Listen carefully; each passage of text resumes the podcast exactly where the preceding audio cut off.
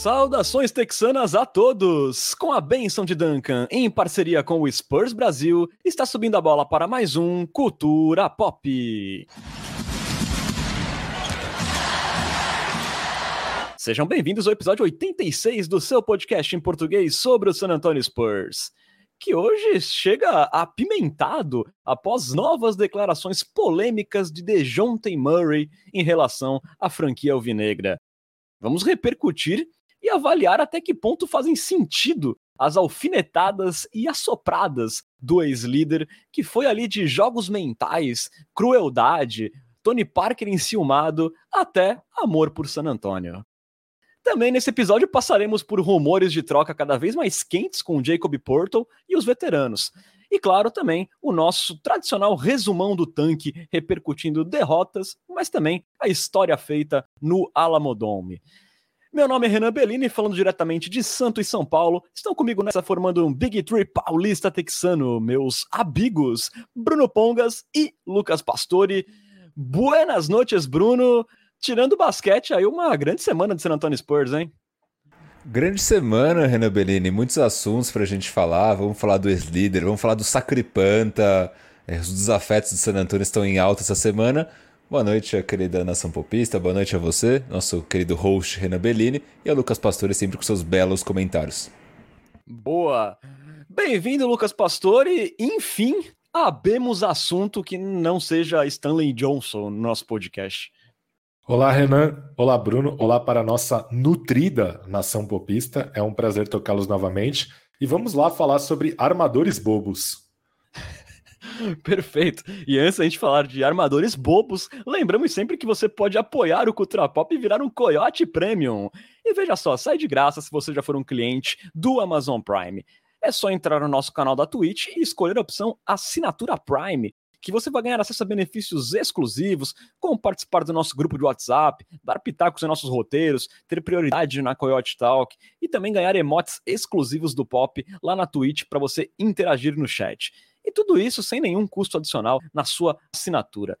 E caso você não tenha o Prime, com apenas R$ 7,90 mensais, você também pode colaborar com a gente e ter acesso aos benefícios. Mais barato aí que uma coca na padoca. Não perca essa chance de virar um Coyote Premium. Bom, senhoras e senhores, abrimos aí repercutindo a famigerada participação de Dejounte Murray no podcast All the Smoke, apresentado ali pelos ex-jogadores Stephen Jackson, também um ex-Spur, e por Matt Barnes. Tutti buena gente. É, e lá vamos nós para mais um festival, né? Vimos lá mais um festival de declarações ácidas do ex-líder contra a franquia San Antonio Spurs, em meio ali a alguns assopros em forma de elogios, né? Pouco ali mais de seis meses após ele ser trocado para Atlanta. É, dentre todos os trechos ali, o que mais chamou a atenção de todo mundo foi ele falando do início da sua trajetória em San Antonio, do seu, do seu ano de calouro, e como o Spurs teria lidado com ele assim de uma forma aparentemente cruel, né? É, abre aspas para o ex-líder. O Spurs era muito chato para mim enquanto eu crescia, mas excelência, nunca distorçam, excelência. É, e ele continua sobre a rotina no Spurs. Abre aspas. Era algo ali que eu nunca tinha visto. Era uma montanha russa. Eu costumava ir com raiva para casa por não entender. Aí ele fala sobre o ano de calouro dele, né? Eles trouxeram um armador que era próximo ao Manu e colocaram ele na minha frente. Eu já estava atrás de Tony Parker e do Perry Mills. O Spurs estava fazendo jogos mentais. Eles estavam vendo se eles conseguiam me quebrar. Eles querem que você se quebre. Isso era demais para mim. Fecha aspas. O Murray então reforça aí que o Spurs teria colocado ele nesses mind games, né? Até por conta também da sua adolescência conturbada e o receio ali dele se tornar um problema, né? Lembrando que o DeJounte Murray era cotado para ser escolha de loteria em 2016, ali no top 15, mas muito provavelmente por causa desse seu passado, né? E burburinhos ali dele ser um perfil problemático, perfil membro de gangue, em tradução livre, ele acabou ali mofando na Green Room na oportunidade, né? na noite do draft, e só foi escolhido pelo Spurs na 29 escolha geral, né? Aí o Murray continua, é, ele dá risada e fala assim que nos seus momentos de, de frustração lá em San Antonio, ele fala que ele ligava pro agente dele, o Rich Paul, pedindo para ser trocado, já na temporada de calouro, porque ele não tinha minutos é, mas ele recebia como resposta do agente do Rich Paul que ele ainda não tinha valor algum para ser trocado, portanto, senta aí, né, Murray? Mas aí, gente, após ele morder, falar dessa possível crueldade do Spurs, o Murray dá uma soprada, dizendo, abre aspas, uma coisa que eu posso dizer sobre o Spurs é que eles me viram 11 meses seguidos no ginásio, seis dias por semana, e me recompensaram. Foi estranho, mas eu posso sempre amar San Antonio por isso. Eu aprecio eles por isso. Fecha aspas. Bom, vamos lá, Lucas Pastore. É... Jogos mentais, sentimento de injustiça, mas ao mesmo tempo ali alguns elogios à franquia, né? Dá pra dizer que é mais uma entrevista com o selo DeJounte Murray, né? É... mas até que ponto você vê sentido nessa, nessas mágoas do ex-líder? Será que San Antônio é um lugar arcaico para os jovens? É, ou será que é uma crueldade específica com o DeJounte Murray pela sua adolescência? Ou você também acha que pode ser mais uma viagem da cabeça do Murray? Como é que você recebeu essas falas aí do ex-armador? Bom, desde então, né? Esse aí é o nosso ex-líder. É, declarações que certamente seriam transcritas em letras maiúsculas, né, todas as palavras iniciando em letras maiúsculas, caso Dejante Murray desenvolvesse uma inteligência artificial. É, bom, a parte que, de que o Spurs na adolescência dele era chato, mas excelente, acho que não é uma declaração polêmica. O Spurs, talvez, dos grandes times do século, seja ali ao lado do Pistons também, contemporâneo, o menos plástico, por assim dizer, o menos espetacular. É, a coisa começa a ficar polêmica no, na parte dos jogos mentais, que eu duvido bastante que o Spurs planejou a contratação do Laprovítola pensando em fazer jogos mentais sobre Dejante Murray. É, já pararam para pensar que curioso seria se existisse a máquina do tempo voltar para aquele ano agora e contar para nós mesmos que em 2023 o Dejante Murray vai estar reclamando da contratação do Laprovítola? Seria doideira, né? É claro que eu não duvido, muito pelo contrário, eu acredito que todo o processo deve ter sido mentalmente difícil para o Dejante Murray desde o draft, ter ali ficado na Green Room esperando, ter saído na 29 escolha. Eu pesquisei algumas notícias da época do draft. Teve o LeBron James falando pro que eu falei, pô, falei com o Dejante Murray, eu falei para ele, não se preocupa, você está numa excelente organização, não fique triste por ter caído ali e tal. E teve uma declaração também do Greg Popovich falando que o Spurs nem sequer tinha treinado com o Dejante Murray por não acreditar que ele cairia até lá. O Spurs simplesmente tinha feito uma entrevista com ele. Então não, não fez qualquer tipo de avaliação física, aqueles workouts, né, aquele, aquela avaliação técnica. O Spurs simplesmente viu ali uma oportunidade de um jogador que vinha caindo e achou que era uma boa é, pegar essa oportunidade. Mas esse é o ganha-pão dos jogadores, né? É, vários jogadores têm um histórico pobre, não, rece não receberam dinheiro oficialmente durante a carreira universitária, a carreira colegial, e ali você chegar numa franquia, você é um, um prospecto cotado para loteria, né? Provavelmente vários times da loteria daquele ano colocariam o Dejante Murray para jogar instantaneamente se ele tivesse sido draftado. E aí você cai na franquia que talvez tenha um dos armadores, se não o armador, mais identificado com a franquia de toda a NBA, que na época era Tony Parker. Aí você tem o Perry Mills, que é um reserva da confiança do Greg Popovich. E aí você vê a franquia se movimentando para contratar mais um jogador da posição. E aí não importa se ele era argentino ou não, acho que talvez aí tenha uma pequena xenofobiazinha do Dejante Murray, mas vamos deixar passar isso. É, deve ter sido mentalmente desafiador. E aí entra aquele lance que a gente algumas vezes a gente critica aqui, que é o manual do Spurs de lidar com novatos, e aí você ignora é, a idade do novato, o perfil do novato, é, ele tem aquele ano obrigatório na D-League, sendo que nem sempre precisa. Aqui cabe uma ressalva que eu acho que o Dejante Murray precisava. Ele não chegou à NBA pronto, muito pelo contrário. Quando ele virou titular do Spurs no ano seguinte, ele ainda não estava pronto, mas beleza. E o, contexto do time mesmo né, naquela situação, né? Além desse protocolo de, eh, do, do, do novato ir para a G-League, era um ano que o Spurs era um contender ainda, então não tinha como simplesmente se enfiar um novato na rotação que visivelmente estava cru ainda. Sim, com certeza. É, então, o meu resumo é esse. É, eu acho que foi uma fala egocêntrica do Dejante Murray. Eu acredito que deve ter sido muito desafiador para ele mentalmente. Isso sem contar em toda a transição, basquete colegial NBA, virar uma celebridade, virar uma pessoa pública. Tudo isso deve ser mentalmente muito desafiador. Mas eu duvido que existiu um plano personalizado para fazer jogos mentais com o Dejante Murray. Até porque quando você fala isso, pô, esses caras estavam tentando me quebrar, fica muito difícil você acreditar vendo que é uma franquia que apostou nele quando ninguém mais apostava colocou ele para jogar de titular quando o Tony Parker ainda estava lá e no fim das contas levou ele para o All-Star Game E, na minha modesta opinião, quando a gente gravou um podcast sobre isso, eu sei que não é a opinião que vocês compartilham, deu um contrato muito bom para ele e conseguiu um valor acima do que eu acho que ele vale no mercado de trocas. Então é muito difícil acreditar que o Spurs tinha um plano para quebrar Dejante Murray mentalmente, na minha modesta opinião. Colocou ali ele no lugar do Tony Parker logo no segundo ano, pôs né, a perder ali o encerramento de carreira do Tony Parker Spurs, que acabou ele saindo, né? Então o Spurs apostou nele. E, e, eu acho assim, Pesca, que é até contraditório com o que ele mesmo falava até pouco tempo atrás. Tem uma entrevista dele de 2022 que ele elogia esse fato do Spurs ter dado uma oportunidade para um garoto que precisava ser guiado. Tal. E eu acredito que o Spurs guiou da forma que achava melhor, transformou ele num ótimo jogador, mas aí depois da saída ele resolve aí se queixar. É... Bruno, acho que é mais um bolo de declarações aí que, como o Pesca falou, né, mostram o tamanho do ego do DeJounte Murray, mas também acho que uma certa confusão, né? É, lembrando sempre que a primeira coletiva dele em Atlanta depois da troca foi um poço de gratidão para o Spurs e pouco tempo depois no Instagram ele estava lá é, respondendo comentário de torcedor atacando a franquia San Antonio Spurs. Agora, Bruno, ele escolhe aí o podcast de um ex-Spur bastante controverso, né, como o Stephen Jackson, para botar para fora mais insatisfações. Só que ao mesmo tempo ele também fala em amor por San Antônio.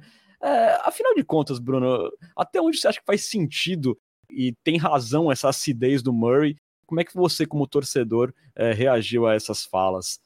Eu vou ficar com o comentário do Matheus Gonzaga aqui no chat, que é resumindo, Dejonte é doidão.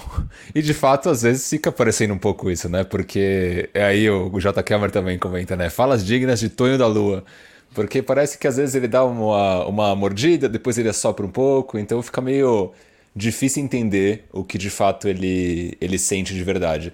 Mas foi curioso que seja no podcast do Stephen Jackson, porque o Stephen Jackson passou por uma situação parecida em San Antonio, né?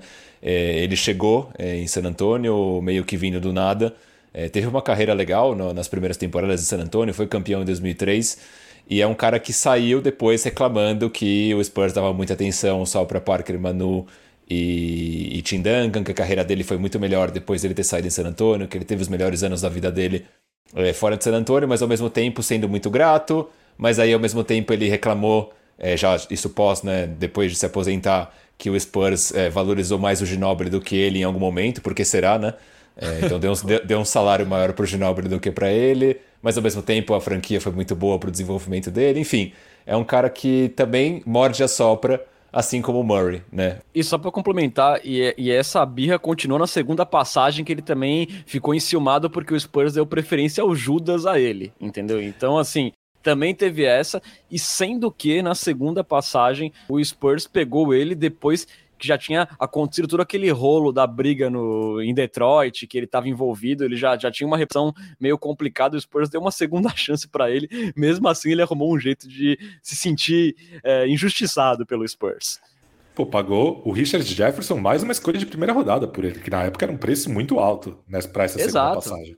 E deu muito mais minutos para ele nos playoffs do que para o Kawhi Leonard, muitos mais. Eu estava buscando falas da época, né, até para entender essa relação relembrar, na verdade, dessa relação do Stephen Jackson com o San Antonio. E é curioso que na segunda passagem dele em San Antonio, ele começou jogando, depois teve os minutos sendo consistentemente reduzidos, até que chegou o um momento que ele estava jogando muito pouco. E aí, posteriormente, né, ele já tinha saído de San Antonio, ele deu declarações reclamando que ele estava atrás na rotação do Ginobili e do Danny Green. E aí você para pra pensar, porra, o Danny Green estava comendo a bola naquele, naquele momento, né? Não tinha como ele é, ficar à frente na rotação, sendo que ele já era um cara com idade mais avançada e tudo mais. Ou seja, mostra também um quê de, de maturidade do Stephen Jackson, que se bem num jovem de 20, 22 anos você passa um pano, num senhor de 36, 38 anos já fica um negócio meio tipo, cara, supera, né? Não dá pra estar tá em 2018 e você dando declaração falando que o Spurs valorizou o Ginobili e não te valorizou.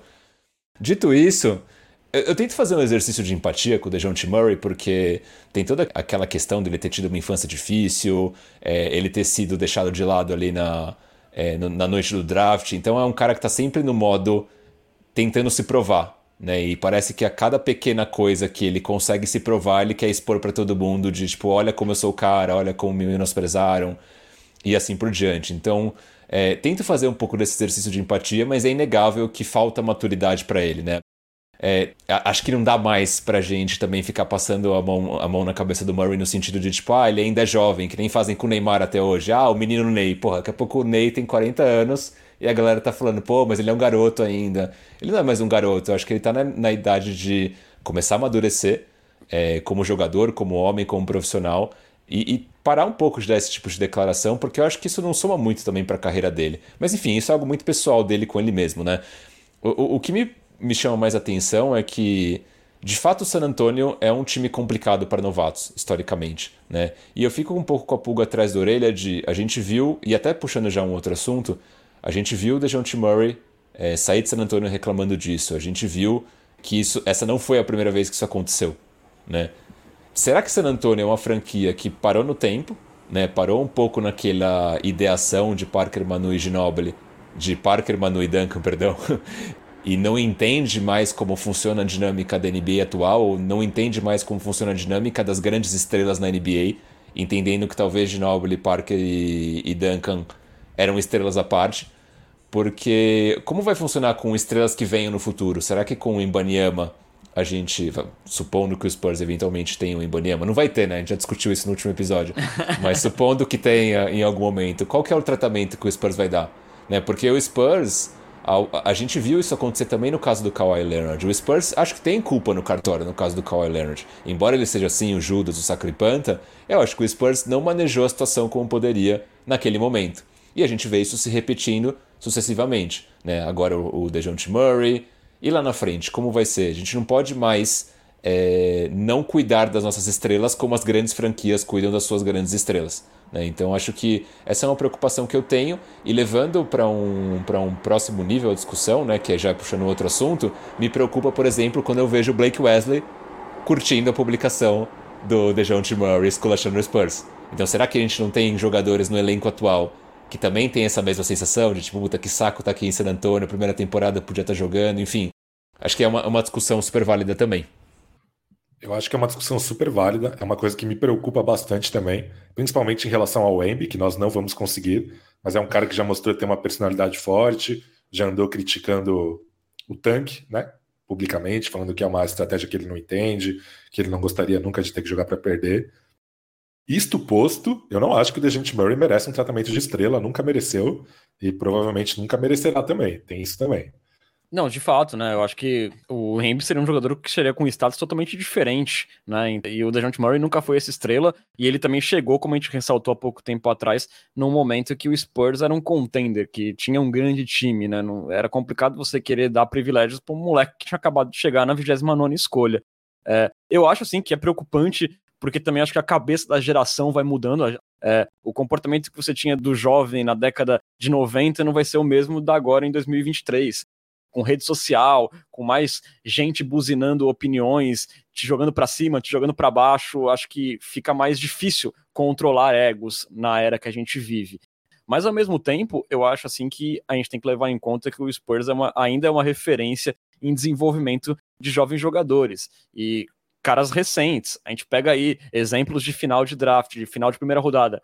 Derek White, se tornando um jogador consistente, que rendeu aí uma ótima troca para a gente. A gente pega o Keldon Johnson também, lá no final da primeira rodada.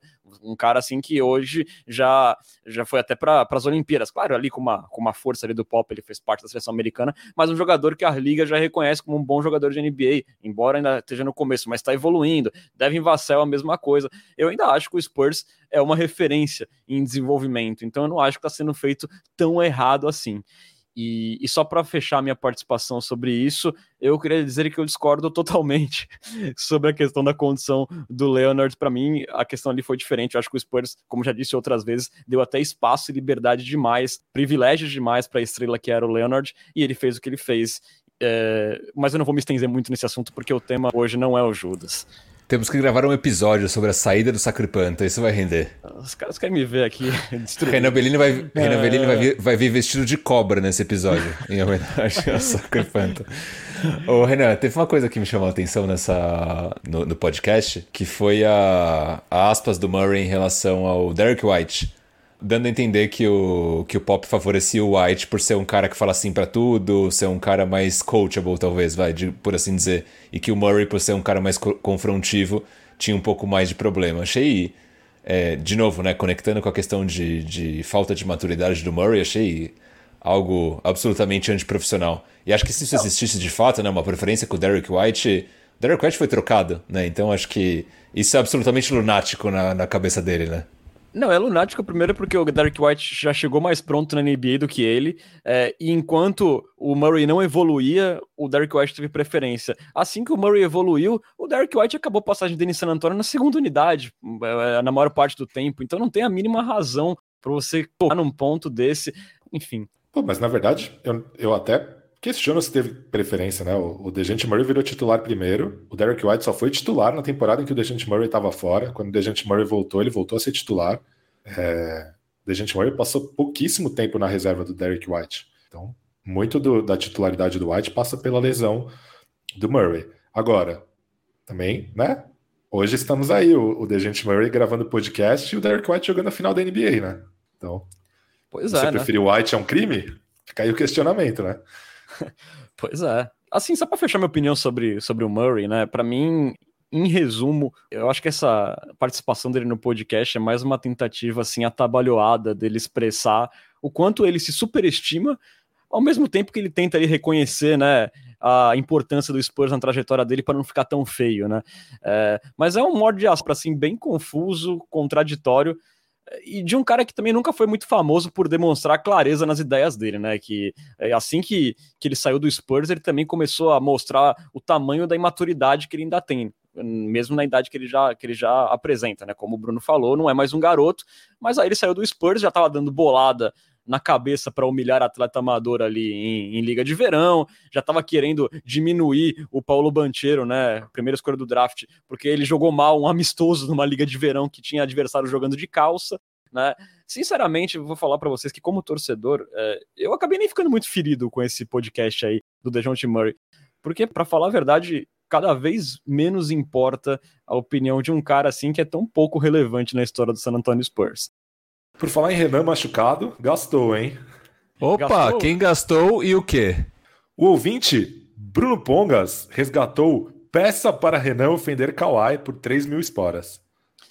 Pois é, né? Esse Judas aí que levou as vaias, como sempre vai levar em San Fez 36 pontos, fez, mas ele nunca terá a coisa mais valiosa que é o amor daquela gente, terá apenas o rancor essa vibra aí que tem como principais características a sonsice, a omissão e a falta de empatia, que se ainda tivesse em San Antônio, pediria para não jogar até o jogo do Alamodome, ali para a tristeza das criancinhas.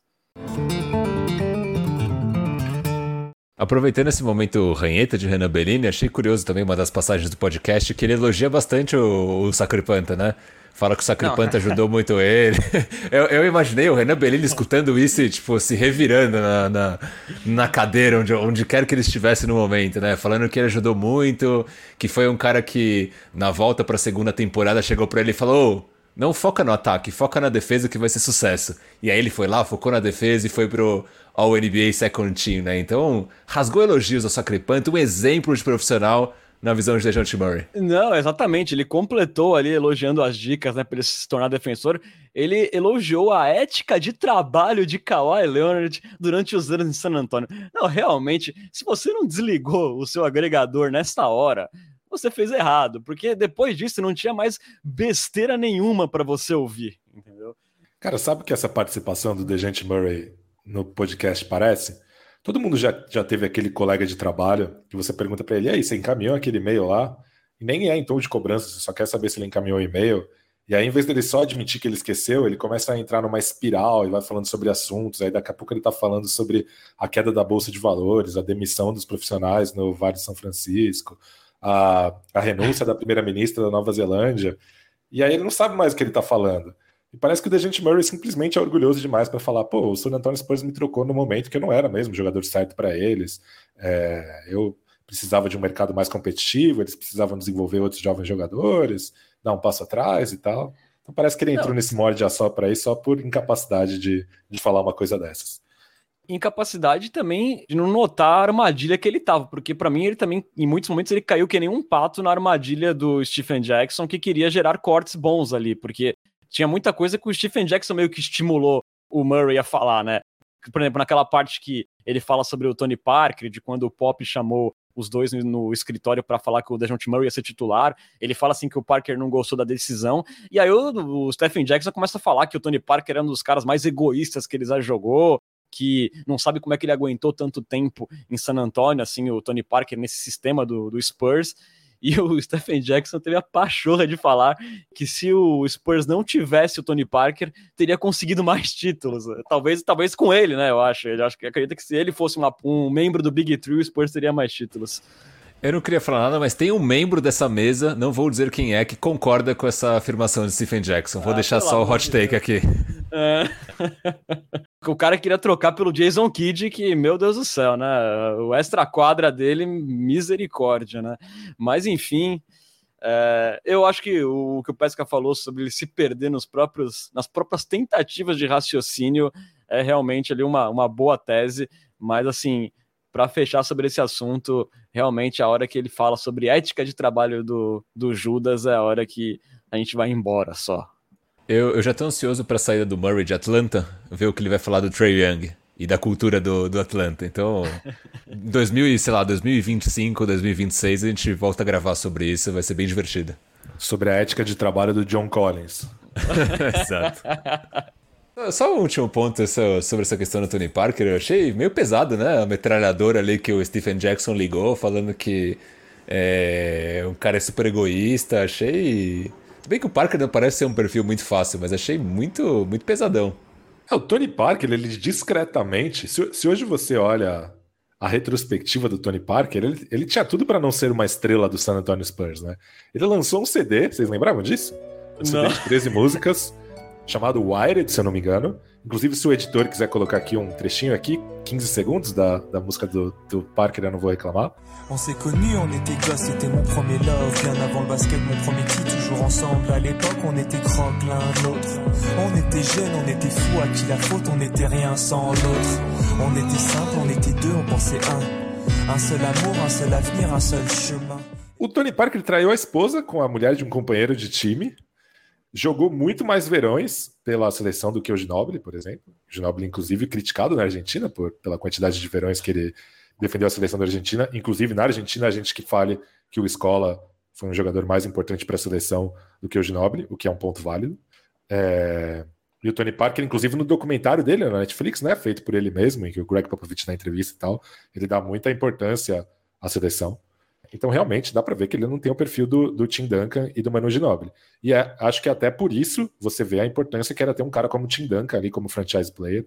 Talvez se o Tony Parker chegasse hoje ao San Antonio Spurs, ele talvez tivesse virado um garoto problema, sei lá, alguma coisa desse tipo. Porque realmente não, não dá para afirmar se ele é egoísta, porque pelo menos na imprensa ele sempre foi elegante, mas dá para ver que ele é um cara muito mais egocêntrico do que o, do que o Ginobili e o Duncan, com certeza. Talvez esteja aí a raiz do ciúme do Stephen Jackson, né? De olhar para ele e falar, pô, ele é tão problema quanto eu, mas ele é queridinho dos caras e eu não consigo ser, né? Mas tem que fazer dentro de quadra também, né?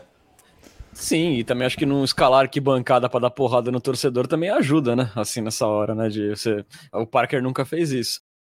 Será que o Parker pegou a mulher do Stephen Jackson e isso gerou esse ranço todo? Ah, e fica aí no ar, né? Essa não possibilidade.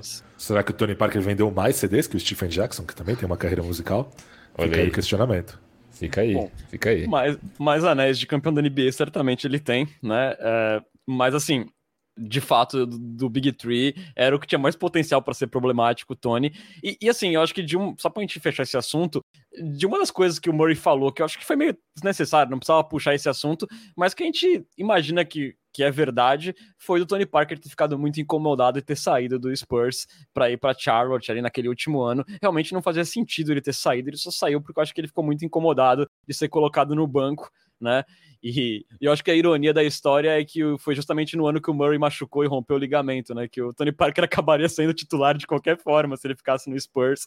É, nesse ponto, realmente, ele mostrou um descontentamento do Parker, também não entendendo é, o processo que a franquia estava vivendo mas sem dúvida a entrada do Stephen Jackson ali para detonar o Parker é totalmente desnecessária, assim, na minha opinião. Mas acho que o podcast dele também é para isso, né? É para gerar polêmica, esse podcast do Stephen Jackson, então fez bem o papel dele. É, só falta quando o Marcus Morris terminar a carreira, ele vai adicionar ali naquele podcast. Imagina o trio Stephen Jackson, Matt Barnes e Marcus Morris. Aí vai ficar um negócio bom. Tutti é, Bonagente, você... como você bem disse, né? Tutti Bonagente, só ia faltar o Ronald Test para fechar o grupo. É, não importa o quanto o Stephen Jackson tente apelar para cortes midiáticos, nunca vai bater o clipe Bilontra, que é o mais visto da história da cultura pop. O que Renan Bellini chamou Kawhi Leonard de Bilontra pela primeira vez. Consultem aí no histórico.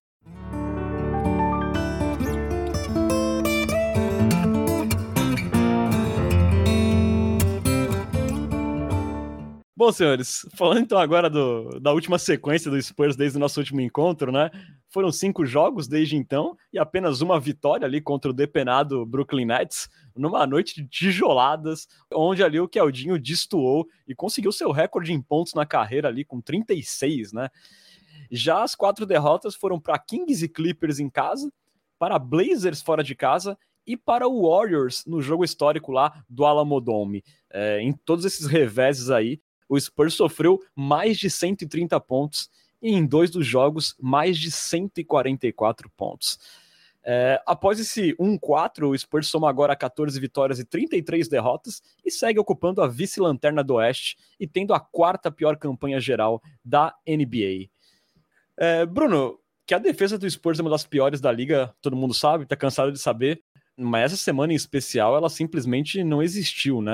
A equipe cedeu na sequência 55% de aproveitamento aos oponentes, sendo mais de 60% nos últimos dois jogos ali com Clippers e Blazers, 20 bolas de três pontos sofridas para Portland, 18 contra o Warriors, fora ali os velhos problemas de transição, né?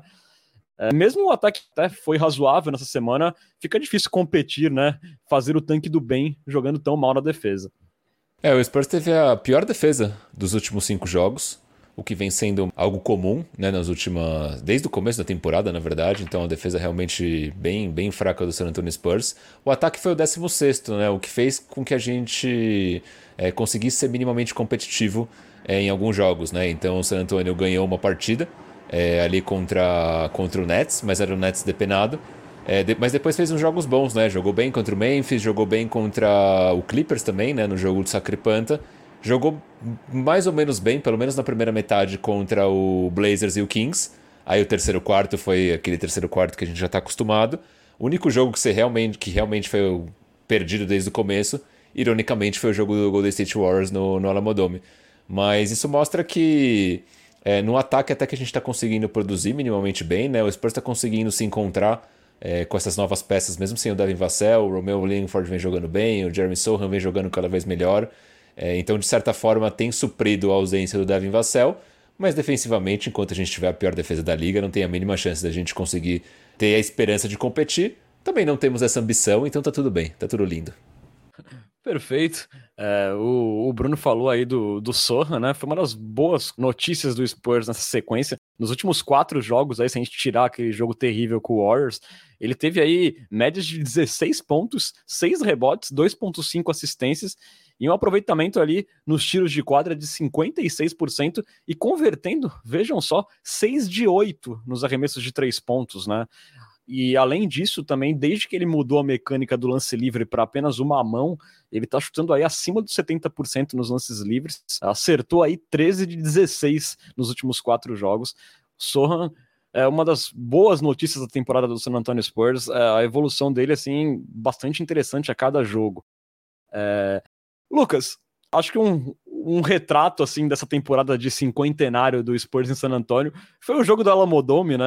Ali a gente viu ruindade em quadra e um clima de nostalgia e celebração fora, né?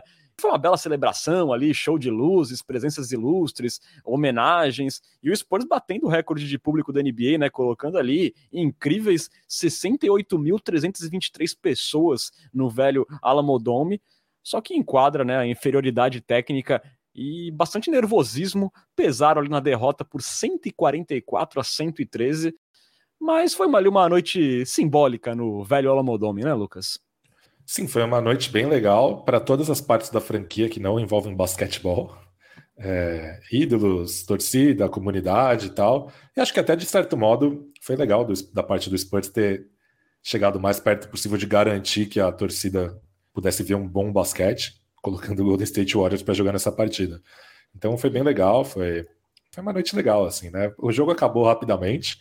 A gente até viu no, no nosso grupo de assinantes lá que o pessoal tava meio frustrado, né? Pô, o pessoal pelo menos podia respeitar a galera, jogar direito e tal. Mas de, de certo modo foi uma noite legal. Eu, se vocês ouviram o episódio, eu, eu realmente não esperava nada diferente. Então, não fiquei exatamente decepcionado com o que aconteceu em quadra. E acho que foi uma noite legal de celebração mesmo. Não, eu esperava que pudesse repetir os desempenhos que a gente teve contra o Mavericks, contra o Celtics, ser minimamente decente naquela partida, porque eu acho que uma do, meu, um dos meus lamentos desse jogo é que em nenhum momento a torcida teve chance de se inflamar com o jogo, não teve nenhuma oportunidade, né? E eu achei assim o Spurs muito nervoso na partida desde o começo, especialmente no ataque, a bola tava pe pegando fogo na mão dos caras, assim como não tinha acontecido ainda em outros jogos da temporada. Uma pena, mas a festa foi bastante bonita, né, Bruno? Ah, foi legal pra caramba. O jogo foi ruim, né? É... A gente esperava um jogo mais competitivo, mas a festa foi legal e não tenho muito mais o que dizer. Vou mover pro próximo assunto, Renan Bellini. Inclusive, eu, Renan Bellini, tem um, tem, tem um tema pra puxar muito rápido. Quem aqui é romeusista entre nós três? Além de mim. Eu também sou romeusista. Romeusista xiita. Ah, cara, eu não sou romeusista não, cara. Eu acho bacana a dedicação dele na defesa, tem um potencial, mas não sou dos mais empolgados não. Romeusista Estamos... seria demais para mim. Estamos em maioria romeusista aqui. Só queria trazer um dado que não significa nada, mas achei curioso. Na sua última sequência de cinco jogos, ele foi o único jogador da equipe dos que jogam é, minutos é, decentemente que teve um plus-minus positivo, mais 1,2. Era só uma, um fato curioso que queria compartilhar com vocês para alegrar a nação romeusista. Que maravilhoso, hein? Foi a melhor notícia da semana foi que o Romeu Langford teve um plus-minus positivo. Grande jogador, único mostra, do time. Mostra onde estamos. É, só uma última aqui, senhores, sobre a passagem, é, sobre essa, essa última sequência, né? É, o Keldinho proporcionou mais um momento ali, boca maldita, né, do cultura pop, né? Aquele momento que a gente fala uma coisa e acontece ao contrário, né? No nosso último episódio, a gente ressaltou as limitações ofensivas, a oscilação dos três pontos e principalmente a defesa pífia de Keldon Johnson. Pois muito que bem. Keldinho nessa semana, career high contra o Nets, 36 pontos, 11 rebotes e vejam só, quatro roubos de bola. e ele teve nessa semana 23 pontos de média, ali modestos 32% dos três pontos, mas ele converteu pelo menos três bolas de três em três das cinco partidas. É, temos que falar mais mal do Keldinho aí para ele continuar surpreendendo a gente.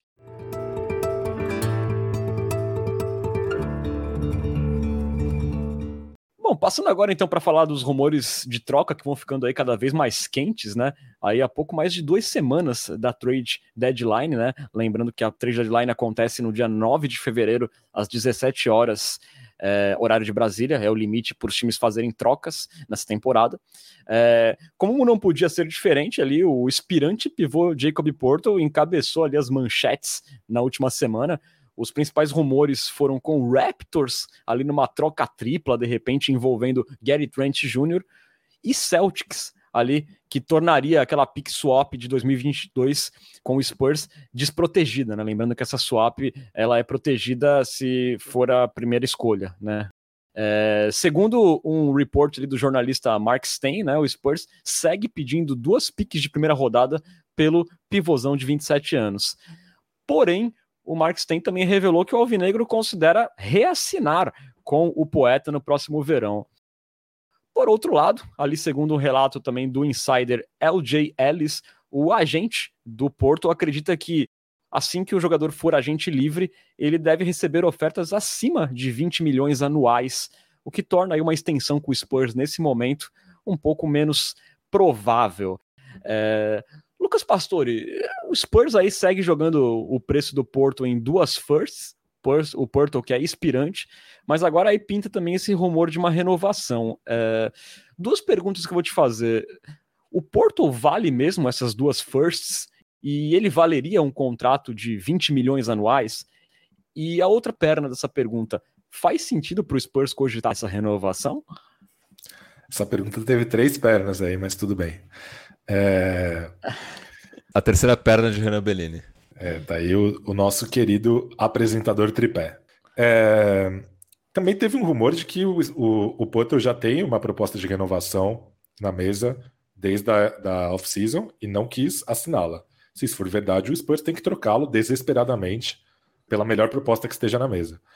É, eu acho que duas escolhas de primeira rodada para um jogador experiente é bastante coisa, apesar do impacto positivo do Porto na quadra, a não ser que a franquia que o receba já tenha um acordo encaminhado para renovação. Mas a gente sempre tem que lembrar que o Porto é um jogador que não foi testado nos playoffs ainda. A gente não sabe como ele reagiria se um, um time fosse para a quadra tentando atacá-lo em trocas, né, principalmente com jogadores de perímetro, que é uma estratégia que nas últimas temporadas tem é, tornado eficazes os melhores jogadores de garrafão, até mesmo o Rudy Gobert, que é talvez um Porto 2.0. É, 20 milhões por ano é muito difícil, principalmente tomar essa decisão antes do draft, né?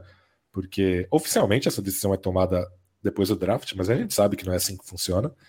E o Spurs não sabe ainda se, se vai ter uma escolha top 2. E aí, na minha modesta opinião, pelo menos, terá que redirecionar, recalcular sua rota para tentar competir o mais rapidamente possível, para provar para esses jogadores que San Antonio é um lugar seguro para eles ficarem ao fim do contrato de novato. Ou se não, se o Spurs vai ter uma escolha 3, 4, 5, e aí provavelmente vai precisar continuar ali apostando no desenvolvimento de jogadores, acumular ativos, manter flexibilidade salarial. Então é muito difícil. Eu hoje seria contra uma renovação de 20 milha salarial para o poeta. 20 milha anual. Boa. É... No mesmo report aí sobre o Porto, né, fontes disseram ao, ao LJ Ellis que o Spurs quer ao menos também uma first pelo Josh Richardson e que o McDermott não sai por apenas uma escolha de segunda rodada, né? Além disso, ele também fala que o Lakers, mesmo ali após a troca pelo Rui Nashimura, ainda teria interesse num pacote. É, Bruno, você acha aí que pode sair um bem bolado aí com o Porto e os Venus nessa deadline? E o que você acha sobre essa possível renovação, se você compartilha o pensamento do Pesca sobre não ser uma boa para o Spurs renovar? Cara, eu acho, eu discordo um pouco. Eu acho que é uma boa, mas dentro de um limite, né? Eu acho que para mim 20 milhões por ano é o limite. Né? Se o Spurs aí emendar um contrato de 84, eu acho que o Spurs vai é, sair ganhando dessa. Né? Porque o Purdle ele é um cara que ele hoje é, faz, a, faz uma grande diferença defensivamente. Ele é um cara que teria fit, mesmo se o Spurs pegar a primeira pick e draftar o Vitor Embanyama. Não vai acontecer, mas enfim, teria esse fit. É... Então, para mim, faria sentido renovar com ele sim. Agora, sobre esse valor de duas picks, é, eu acho que ele vale, poderia valer até mais, mas na situação atual ele não vale. Né? Na CNTP, sim, vale duas escolhas de primeira rodada.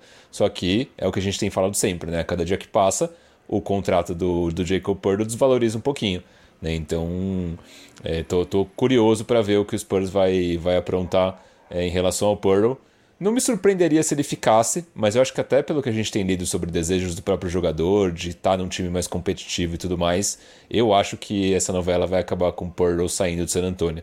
Sobre McDermott, McDermott e Richardson, é sempre válido lembrar que o Spurs conseguiu uma escolha de primeira rodada no Tadeusz Young, que não está jogando é, em Toronto. Né? Então acho que é, o Josh Richardson, sim, deveria, o Spurs deveria conseguir algo bastante parecido com o que conseguiu pelo, pelo Tadeusz Young, ou até mais, né?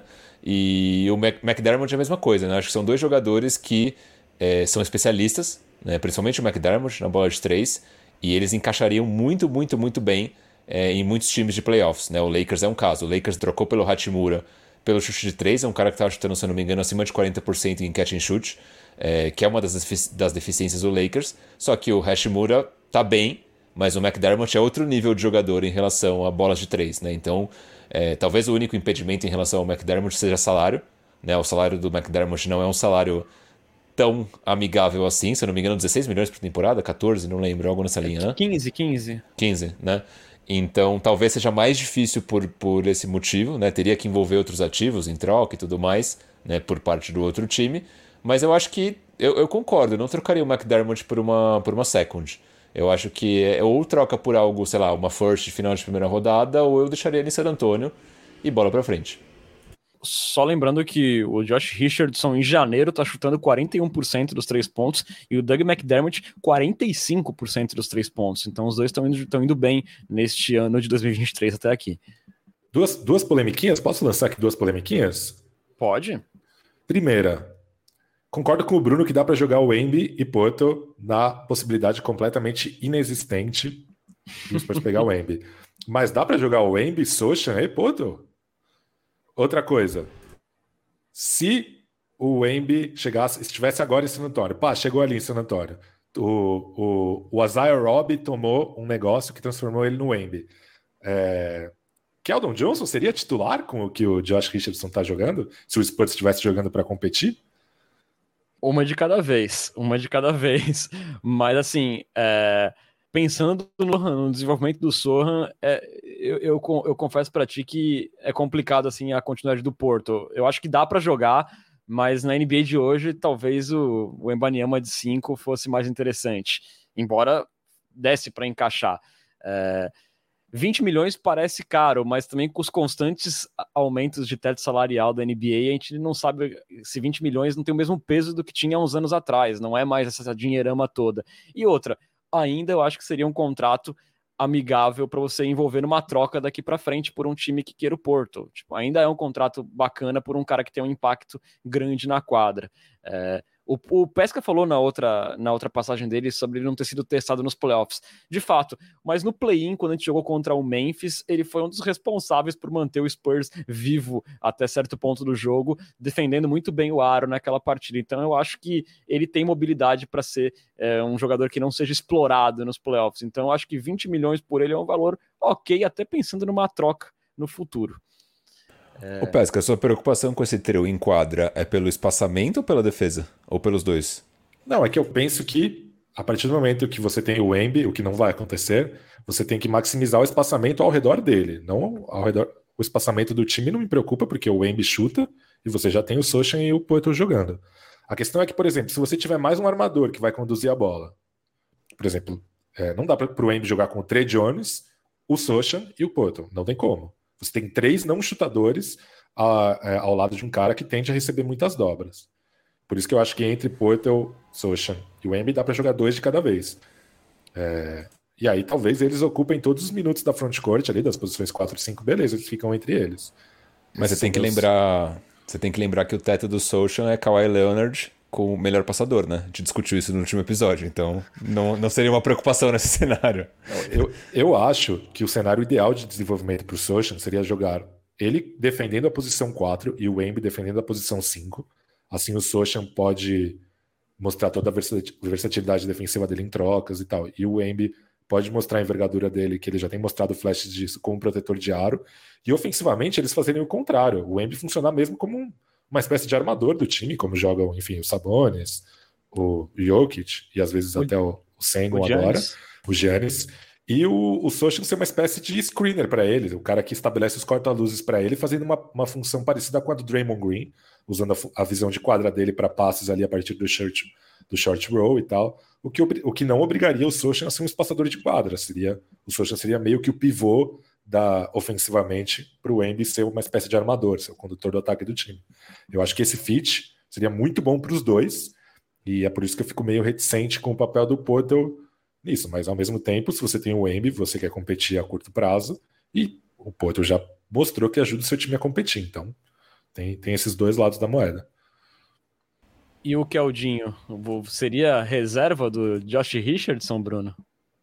Eu não lembro da segunda pergunta, da segunda perna de Lucas Pastore. Qual que era mesmo? Essa. Tinha, tinha o Isaiah Robb tomando um superpoder lá, Isso. esqueci dessa parte. E aí não, não. ele virou o Wemby. E aí então o Spurs tem que jogar para competir agora. Keldon Johnson é titular do, do, da versão mais competitiva possível do Spurs ou não? Cara, talvez sim, porque eu acho que a segunda unidade vai carecer de chutadores, né? E o Keldinho talvez não seja esse cara. Tipo. Mas poderia ser reserva também, acho que poderia funcionar das duas formas. Esquece a mentalidade de Greg Popovich. O, é. Os cinco jogadores que vão fechar o jogo, os cinco melhores jogadores do Spurs, o melhor ah, do Spurs. Tá, tá, tá, tá, tá, tá, tá. Keldon Johnson está nesse quinteto ou não?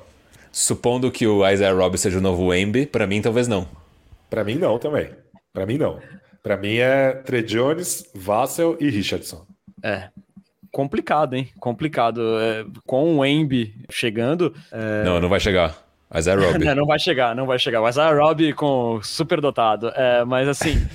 O... Ele, ele, sempre faz isso, ele faz de propósito, né? Ele Sim. com certeza faz de propósito.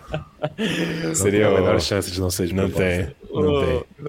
O Josh Richardson é um cara que tá trazendo mais dos dois lados da quadra, né? Tanto defensivamente quanto na bola de três pontos.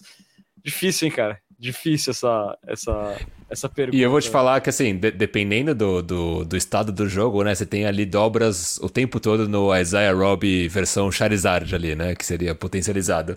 O McDermott, em muitos casos, ele seria mais útil do que o próprio Caldon Johnson, pelo espaçamento de quadra, né? É, é uma pergunta bastante capciosa sobre o futuro de Keldon Johnson. Não tem uma, uma resposta certeira sobre o Keldinho, mas você me convenceu quanto ao Porto na rotação sobre o encaixe de um possível Embanyama com o Sohan.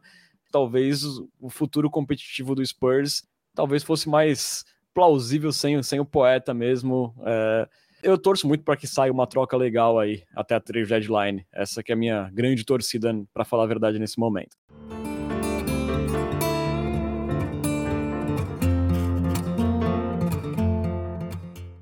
Bom, senhores, falando agora então na próxima sequência do Spurs até o nosso próximo encontro, né? Serão cinco jogos, sendo três em casa e três na estrada, começando com um back-to-back em Los Angeles, que começa nesta quarta-feira, né? Contra o Los Angeles Lakers, quarta, 23h59, o Lakers, que é o 12 no Oeste, tá ali, um jogo atrás apenas da área de play-in, e o Lakers já ganhou três da gente nessa temporada. Aí no dia seguinte tem novo encontro com o Sacripanta, dessa vez lá na casa dele, em Los Angeles, contra o Clippers. Clippers, que é o sexto colocado no Oeste.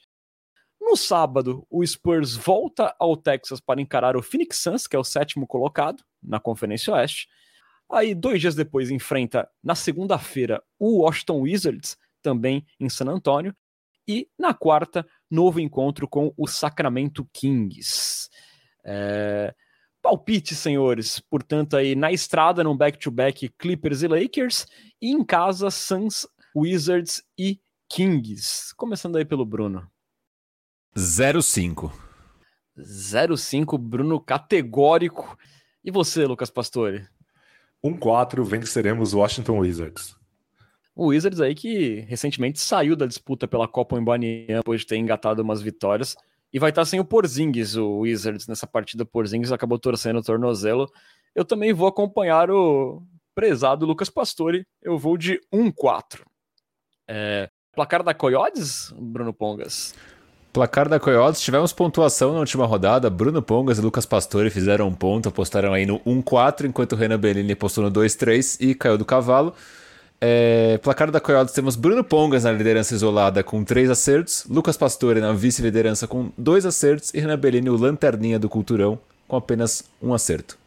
Sigo aí lascado na classificação, tô que nem o Spurs. É, falando agora então da Copa Embaniama, rapidamente, né? O Spurs segue ali como o quarto pior da NBA na classificação geral, que lhe daria na loteria 12,5% de chances de pegar a primeira escolha. Só que agora o Spurs está quatro jogos atrás do Orlando Magic, que deu uma descolada, e só está um jogo e meio acima do Charlotte Hornets, né, que deu uma melhoradinha, que é o terceiro pior da NBA, ali no bottom three, né? Então o Spurs aí avançou um pouco na Copa em Baniama, só um joguinho e meio à frente do Hornets. Bom, vamos caminhando então para a parte final do nosso podcast. Hoje tem sempre aquela nossa conversa com nossos ouvintes. Está na hora da queridíssima Coyote Talk! Coyote Talk! Começando, Renan Berini e Lucas Pastore, pela eleição dos mais belos jogadores do San Antonio Spurs, que foi feita ali no grupo de assinantes do Cultura Pop, a gente divulgou no Twitter. Vocês querem saber os resultados do, dos mais belos do San Antonio? É, pra mim já teria um resultado, mas manda aí a que a galera votou.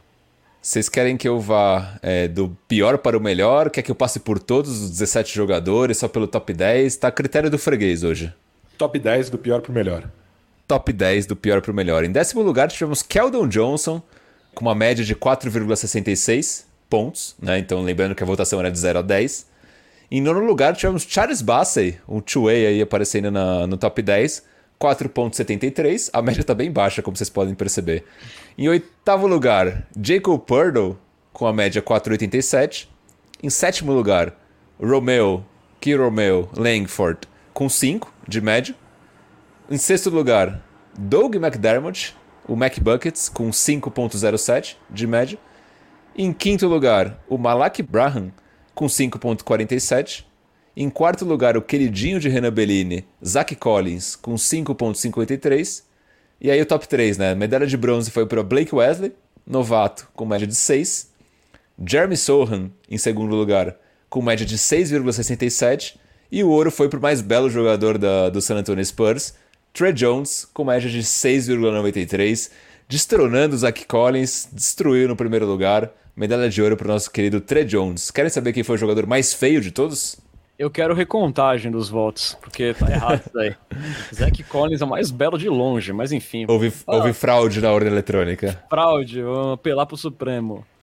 O mais querem saber o mais feio do, do, do Spurs na votação do, dos ouvintes? O Por bottom favor. tree. O 15 mais feio foi Dominic Barlow, com 3,67, pobre coitado. Em 16, Isaiah Roby, com 2,8. Tu influenciou a galera. Tu influenciou a galera. É, é, muito feio o Roby. Pobre Isaiah Roby. E o mais feio de San Antonio foi Gorg Dieng, pobre coitado do Gorg Dieng, 2,47. Foi o nosso, o nosso lanterninha. O que, que vocês acharam? O Jang é gato também, né? Tipo, Jang ali com 34 e cara de 45, né? Eu achei que o, que o Porto foi bastante privilegiado na classificação. Eu esperava ele na segunda metade da parte de baixo. Gorg Dieng, o jogador mais contratado do Spurs nessa temporada, né? Tenho a impressão que o Spurs já contratou ele 17 vezes. Tá no 18 contrato de 10 dias, né? Exatamente. Ô, Bruno, vou falar pra tu quando eu fui votar e tinha que votar no Dominique Barlow e no Jordan Hall. Eu confesso que eu não lembrava da cara dele. Sim.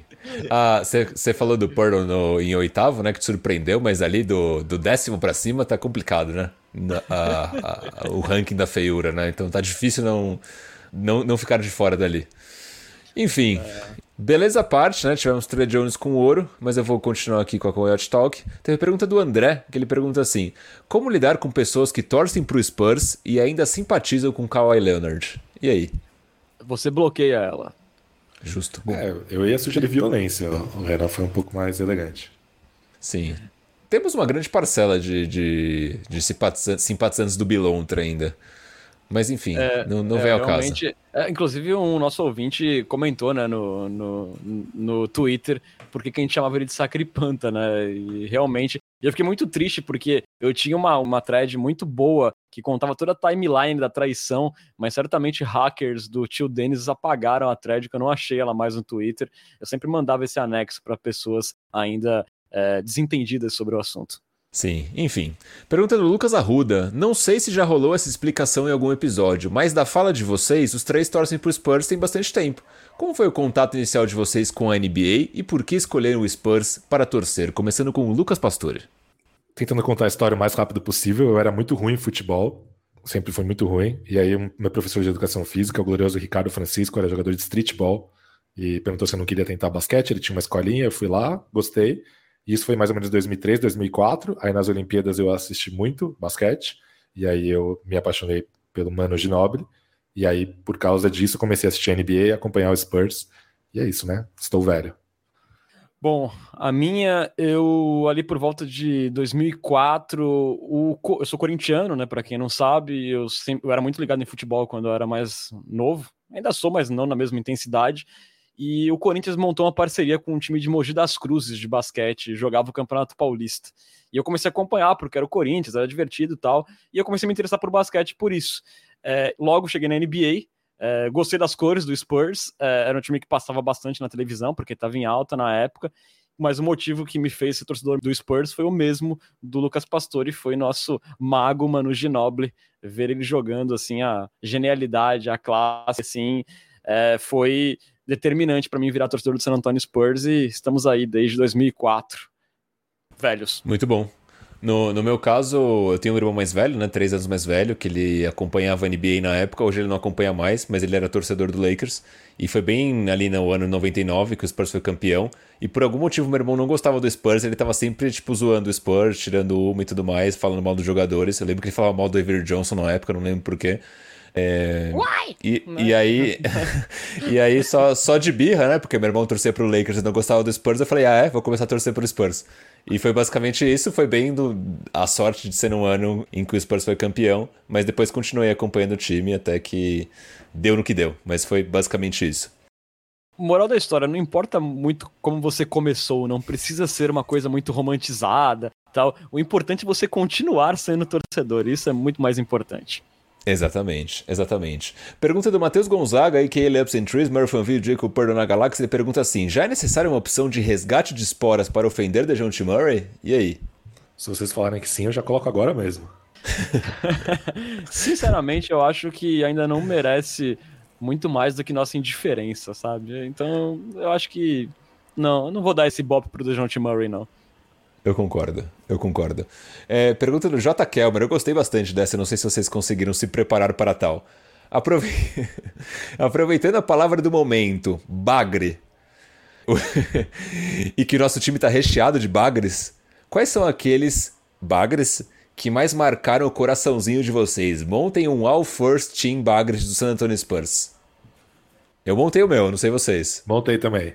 Vamos posição por posição? Posição por posição, cada um fala um ou a gente Isso, vai. Eu não, eu, eu não, montei o meu, gente, foi mal. Então vamos lá, gente, pesca. Armador, TJ Ford. Uh, não era bagre, o TJ Ford era bom. Aí começou as polêmicas, né? Pois é, eu já comecei estranhando o conceito de bagre com essa. No Spurs ele foi meio bagrezinho, assim, tava machucado, fim de carreira. Eu, eu fiz uma adaptação no meu, no meu elenco, eu coloquei Bring Forbes de armador. Ok. Mas, mas é caracapenga que a gente tem que falar no bagre? É isso? Isso. Ah, então eu vou fazer aqui na hora. A minha, Jack Valg. Não. Não, Jack Valg era bagraça. Não, mas, mas, tem que ser que você gosta, não é? Ah, então, não sei. Parece que sim. Não, eu... Ah, não, tem que ser bagres queridos, tá vendo? O, o conceito é. tá, meio, tá meio deturpado. Aí fica mais difícil, hein? Tem que pensar mais. Renan vai pensar, Renan vai pensar enquanto a gente fala. O, Renan, o Lucas foi de TJ Ford e foi de Brin Forbes. Ala armadura. Na armação. Uh, essa aqui eu acho, acho polêmica. Jonathan Simmons. Não, Bagre, Bagre. Indiscutivelmente Bagre. Eu fui Mas querido. Bagre querido. Nando Decola. Uf, bagraça. Bom na Europa, Mão... Bagre na NBA. Mão de pau, mão de pau, mas eu gostava. Mão de pau. Ali. Ala. James Anderson. Puta. Eu fui de Imildoka. Bom, Querido... bom Bagre, que... bom Bagre. Bom Bagre, né? Porém... Querido ex-treinador do Celtics. Porém, hoje em dia envelheceu mal. envelheceu mal. Envelheceu mal. Ala pivô. Davis Bertans. O Matt Bonner, pô. Matt Bonner. Não, não tem como, não tem como. Matt Bonner. Pivô. Pivô, pivô talvez a gente foi no mesmo, hein? Eu tô achando que sim também. Começa com D? Será? Não. D. Robler? Uh, é, não. merda. Não, mas era uma boa também. Qual? Eu fui de Yamahime. Uh, eu pensei em Mahime, cara. Pensei em Mahime. Você fez uns reservinhas ou não? Eu fiz uns reservinhas não, aqui. Não, não, não fiz reservinhas. Eu vou mandar Boa, um aqui vou, então vou... também. Mandei, Posso mandei, mandei. Um Pensei rápido. Óbvio. Armador, Nick Van X. Shooter guard, Jonathan Simmons também. Posição 3, Austin Day. Campeão de 2014, hein? Entrava metendo as bolas de 3 pontos e 50 tijolos. Posição 4, Matt Bonner. Não tem como não ser o Red Rocket. Cracaço. E posição 5, essa daqui é mais ousada. Francisco Elson. Olha, essa foi boa também. Essa foi boa. Eu, eu puxei alguns reservas aqui, alguns têm algum carisminha. Aaron Baines, é, Brandon Poe, arma secreta do, do Spurs. é, Jeff Iris e Dante Cunningham. Grande Dante Cunningham. Dante Cunningham. Caberia, Caberia Trey Lyles também, mas Trey Lyles o Renan vai ficar bravo comigo, então melhor não. mas Dante Cunningham tava ali também, hein? Meu Deus, hein? Ruim é, demais. complicado. Uh... Muito bom, gostei do All, All Spurs Bagre Team. É... e aí, mudando já indo para a caminhada final do Cultura Pop, essa pergunta eu amei, uma pergunta do J. Kelmer, que ele pergunta assim: Vamos supor que no dia do sorteio das bolinhas do draft a gente fique com a primeira escolha. Não vai acontecer, mas supondo, supondo, mundo da fantasia. E o Rockets com a segunda. Né? Spurs com a primeira, Rockets com a segunda. Eles convictos de que o futuro da armação do time deles é o Kevin Porter Jr. e o Jalen Green. KKKKK, ele manda aqui entre, entre parênteses. É, e aí o Rockets envia uma proposta de trade swap é, para garantir o francesão maravilhoso, né, o Victor Mbanyama. Vocês aceitariam a escolha 2 que seria aí, na teoria, o Scoot Henderson, mais o Alperen Shengan por Victor Embanyama? Eu gostei muito dessa pergunta. Cara, muito boa pergunta de J. Kelmer, J. Kelmer. Esse moleque é embaçado demais, né, meu? É... Cara, eu não aceitaria, mas eu ia ficar sem dormir várias noites, porque é uma proposta muito boa. E o Victor Wemby, ele tem aquele biotipo de Greg Oden, né? Que faz vocês pensar, pô, será que esse cara não vai se partir no meio depois de uma temporada de NBA? Então eu não aceitaria, mas eu ia ficar meio na bad, assim, ia ficar sem dormir uns três meses. Eu não aceitaria sem titubear, é, não teria dúvida em não aceitar, porque eu acho que o Embanyama é um daqueles talentos com cara de geracional assim muito especial, de nível de LeBron James, é, com a expectativa que tinha quanto ao Zion até, apesar do risco, e a gente tá vendo o risco se confirmando com o Zion, mas até como nossos colegas lá do Bola Presa falam, né? Não tem como você deixar passar um cara desse. É, você tem a primeira escolha, não dá para deixar passar, você tem que apostar nele porque esse cara pode ser legendário. Então eu não trocaria o Embi por nada. Sim, eu não trocaria também, mas eu iria nessa do Pesca. Eu acho que eu ficaria sem dormir algumas noites pensando, puta, será? Eu ia acordar um dia e falar, puta, será? E depois não, vou de Embanyama, mas ia ficar nesse looping até a noite do draft. Porque eu acho não só o Scoot Henderson é muito promissor, mas eu adoro o Alperen Shangan, acho um grande jogador e até então não superei é, o Spurs não ter draftado ele, mas acho que eu iria no Embanyama. É isso que eu ia falar, o mais dolorido dessa pergunta é que a gente já poderia ter o Sengun, né, mas a gente resolveu draftar um assediador filho da puta. É isso aí, cara. Não, e também, né, depois aí o Scott Henderson vira o Dennis Smith Jr., aí quero ver a cara de vocês. É, tem esse risco também, né? Mas assim, como tem do Embanyama, dá errado, né? Acho que draft é, é isso aí. A, a vantagem... E do Sengun virar o Jalil Okafor também. Tem todas essas, chances, todas essas chances estão na mesa. Não, e tem, e tem a vantagem que se você draftar, se você optar pelo Embanyama em qualquer cenário, ninguém vai te criticar. Que nem, alguém consegue criticar o Palmeiras por ter contratado o Borja? Todo mundo queria contratar o Borja, cara. Tipo, deu errado, mas não dá pra criticar, entendeu? pra galera aí do Cultura Soccer. É, aí, bom, enfim, duas perguntas para fechar, né? Teve o Mal aqui, o Mal Ferreira aqui no Twitter perguntando assim: o que fariam com o Keldon Johnson? Trocaria ele em negócio no mínimo bom ou manteria no, no elenco para as próximas temporadas? Manter, né? O Keldinho ainda tem, tem uma linha para queimar, né? Não estaria chopando que é o Johnson ao redor da liga, estaria tranquilo em ter no elenco, mas também não recusaria propostas boas por ele, não. Não acho que é um inegociável. É isso aí, tô que nem o Pesca. Não boto ele no balcão oferecendo, mas dependendo da proposta muito boa, por que não? Boa. E aí, para fechar, né, as últimas que não tem necessariamente a ver com, com o Spurs. Antes aqui o pessoal tá reclamando no chat que o Will Banks foi esnobado ali no nosso Alba Gretin. Né? Realmente uma pena Drew Will Banks não estar. O João Lorde pergunta assim: para quem vão torcer na NFL esse ano, eu emendo com a pergunta do Matheus Gonzaga, que é: nessa temática, quero os palpites do Renan Bellini para quem chega no Super Bowl e qual campeão. Vale lembrar que ele acertou no ano passado. O Renan Bellini não acerta nas Coyotes, mas acerta aí na, no Super Bowl. E aí, para quem que a gente Olha, vai torcer? Olha, se eu acertar nesse ano vai ser realmente uma surpresa, porque foi um dos anos que eu fiquei um pouco mais distante da NFL, mas eu acho assim que, que na AFC, com o Mahomes baleado e do jeito que o Joe Burrow e a linha ofensiva do Bengals está jogando, acho que vai dar Bengals avançando para o Super Bowl. Já na NFC, eu acho que eu vou de, de Eagles dessa vez. É, e aí na final, vou de Bengals ali em homenagem ao meu querido amigo Victor Simões, que torce pro Bengals há 15 anos e pensa num cara que torcida desgraçada, que não ganha nada. E finalmente acho que ele vai ter a chance de gritar é campeão. E você, Pesca, tem um favorito aí da NFL? Cara, eu não entendo absolutamente nada de NFL, talvez não saiba nem falar o nome de 10 franquias, então eu vou torcer pro Spurs mesmo. É, já, tá eu... dolorido, já tá dolorido bastante. Eu também não. Eu vou torcer para quem o Marcelo Hipólito estiver torcendo, porque eu quero ficar puto junto com ele. Pra é, quem ele, ele tá torce, torcendo? Ele, tor ele torce pro Ravens, então ele não quer que o Bengals seja campeão. Ele deve estar tá torcendo ou pro Chiefs ou pro time da NFC, eu acho. Então eu vou torcer é. pra qualquer um desses que não seja o Bengals. É isso, tá é, decidido. O, o, meu, o meu time tá pior que o Spurs, o Indianapolis Colts. E, e também o Australian Open não foi muito feliz para minha pessoa também, não. Falando nisso, né, já que a gente fez isso no ano passado, você falou também os campeões do Australian Open, quem que vai ser nesse ano, Renan Bellini? Rapaz, acho que Heleninha Riba vai superar o favoritismo aí da Arina Sabalenka, que vai ser campeã no feminino. Tá sacando e devolvendo muito. No masculino, não sobrou muita gente não para tirar esse título do Djokovic. Eu acho que vem aí mais um título dele. Djokovic, mais um título. É isso, gente. Fechamos.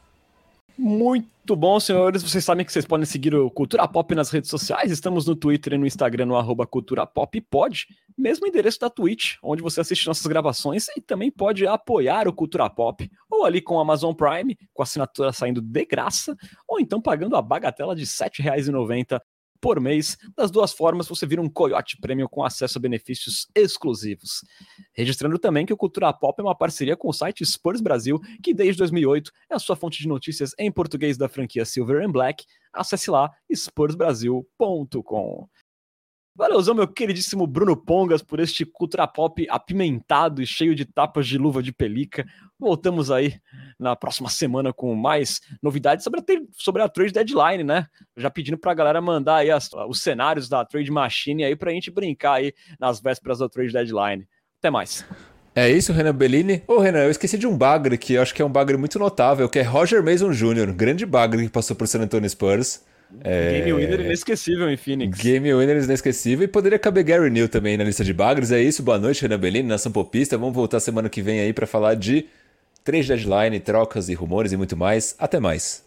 Isso aí. E eu vou tirar o Nick Van Exel e colocar o Gary Neal na posição número um é, daquele meu quinteto de bagres. Então, depois dessa bela lembrança de Bruno Pongas. Valeuzão, meu querido Lucas Pastore, por mais um Culturão. Obrigado você, Renan, pela mediação humilde. Também gostaria de agradecer meu amigo Bruno Pongas pelos comentários altruístas. E aí, como diriam as cantoras Ludmilla e Marília Mendonça, que Deus a tenha, mas você se acha tão foda que olha os sinais e não nota. Olha que o mundo dá voltas. Onde você vai parar? Olha, indireta maravilhosa para fechar este culturão grandioso, Lucas Pastore. Muito obrigado, galera, pela companhia. Vocês estiveram com Bruno Pongas, Lucas Pastore e Renan Bellini. Até a próxima. Tchau, tchau. Tchau.